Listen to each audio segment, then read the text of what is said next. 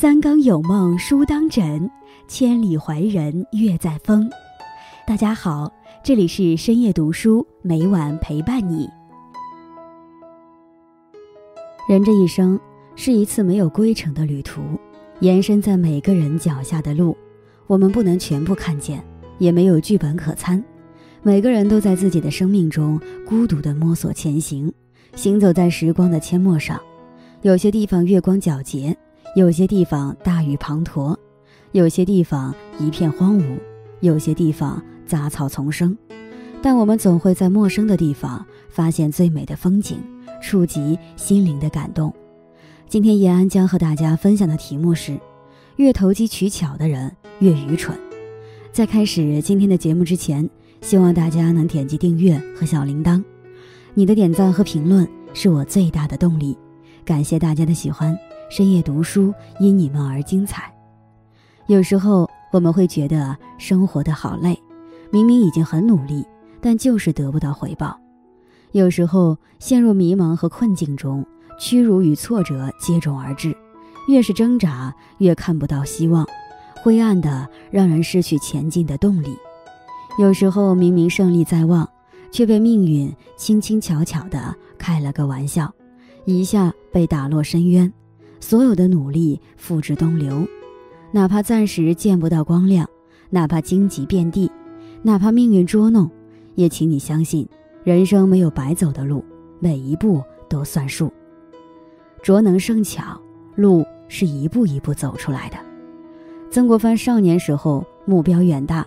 立志要做圣人，大部分人都曾经在年少时树立远大的志向，但是行动却难以跟上。曾国藩立志之后，开始给自己订立规矩，从道光二十二年十月初一日立志自新之日起，每天做日课。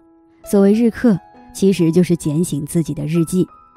曾国藩用圣人的标准要求自己，时时刻刻监督自己的一举一动。然后每天用工整的楷书记录下来，看哪一点不符合圣人的标准，然后反省修改。而从十月二日起，曾国藩给自己规定了基本的学习日程：每日楷书写日记，每日读史十页，每日记茶余偶谈一则，这是必须完成的课程下限。除此之外，他还每日读译练习作文。直到逝世前四天的同治十一年二月初一日，他还在日记里这样反省自己：于精神散漫已久，凡应了结之见，久不能完；应收拾之见，久不能减。如败业满山，全无归宿，通籍三十余年，官至极品，而学业一无所成，德行一无可许，老大徒伤，不胜黄素见好。日记自省这件事，他坚持了一辈子，当真是几十年如一日。就是这样反反复复磨练的笨功夫，让曾国藩做事也越来越有恒心。而学习这件事，曾国藩也同样坚持了一生。公务繁忙，也依然坚持读书写作，哪怕是在军中，每日必读书数页，填日记数条，习字一篇，终身以为常。每天的反思让他越来越接近圣人的标准，每天的学习让他年过五旬，思维依然没有固化，依然处于不断的进步中。晚年，曾国藩总结自己的人生体会说：“人的一生就如同一个果子成熟的过程，不能着急，也不可懈怠。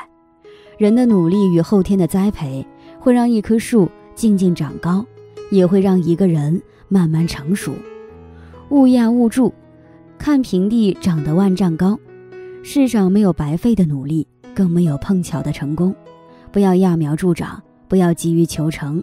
你只要一点一点去做，一步步去走，成功不过是水到渠成。物随心转，境由心造，是挫折也是动力。晚清太平天国愈演愈烈，曾国藩奉命平叛，但是军队难堪大用。曾国藩决定另起炉灶，建立一支新军，但为了不引起清廷的猜疑，他依旧命驻守长沙的绿营军队与新招募来的乡勇一起训练。这样一来，冲突也就不可避免的要发生了。绿营向来是不认真训练的，曾国藩却命他们与湘军一起勤加练习。湘军士兵都是乡下人，自然不怕苦。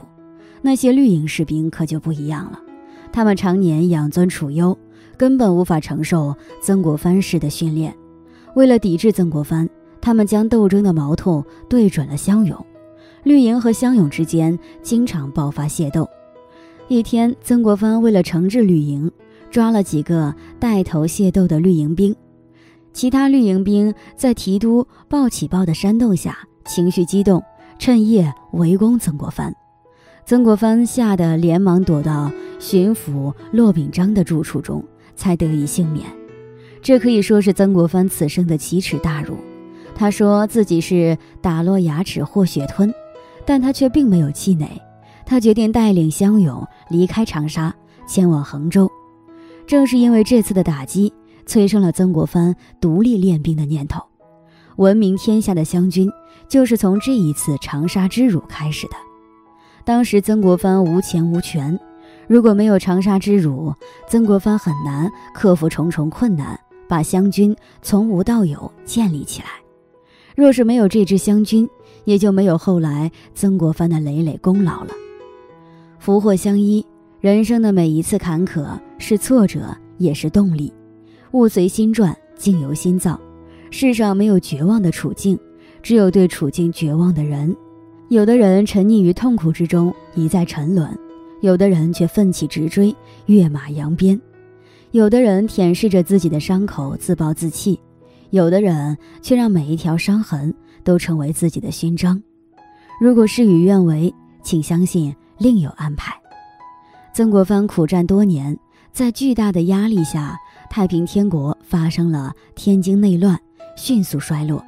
此时恰逢曾国藩父亲去世，曾国藩也和江西官场发生不快。皇帝见太平天国已经不成气候，顺水推舟，让曾国藩回家守制三年，还剥夺了他的兵权。这当头一棒，差点把曾国藩打昏。他万没有料到，苦战数年，竟然是这样一个结果。太平天国已经示威，平定指日可待。这天大的功绩就这样拱手让出，让他如何甘心？他得不寐之疾，患了急症之症，卧病在床。他在给郭坤寿的信中亦称：“此兴举太大，号召过多，公事私事不乏未尽之序。生者死者，犹如鬼妇之言。用事触绪生感不能自克，亦有心血积亏不能养肝。”本末均失其仪，遂成征迹之相。他开始反思自己，开始去学习黄老之学，开始懂得了上善若水，和光同尘，不为天下先的道理。心态也慢慢平复下来，努力改正以前的脾气。而命运也终究没有负他，太平天国衰而复盛，皇帝被迫再度启用曾国藩，曾国藩得到了二次出山的机会。再次出山的曾国藩已经磨平了他的棱角，他不再和同僚处处为难，也不再让皇帝处处难堪，反而很好的平衡了各方的关系，在不放弃原则的情况下，做出些许的妥协，最终顺利平定太平天国。所有的故事总会有一个答案，重要的是在最终答案到来之前，你是否耐得住性子，守得稳初心。不要急着要生活给予你所有的答案，有时候你要拿出耐心等等，即便你向空谷喊话，也要等一会儿，才会听见那绵长的回音。回报不一定在付出后立即出现，只要你肯等一等，所有的回报总在你不经意的时候盛装莅临。音乐人李宗盛说：“时过境迁，终于明白。”人一生中每一个经历过的城市都是相通的，每一个努力过的脚印都是相连的。他一步步带我们走到今天，成就今天的我。有小聪明的人总是试图寻找捷径，不愿意一步一步的下苦功夫，根基也就打得不牢靠。就像一个大厦，连地基都没打好，遇到地震就会坍塌下来。真正聪明的人从不投机取巧，他们不惧艰险，不畏困难，也从不抱怨命运。他们从来都是一点一滴，耐着性子，一砖一瓦建设起自己的高楼。人生没有白走的路，每一步都算数，不必焦虑明天，努力活在当下，在每一段时光里安排好自己的生活，不辜负岁月，一直走下去，走过寒冬，走进春天，走着走着花儿就开了，与朋友们共勉。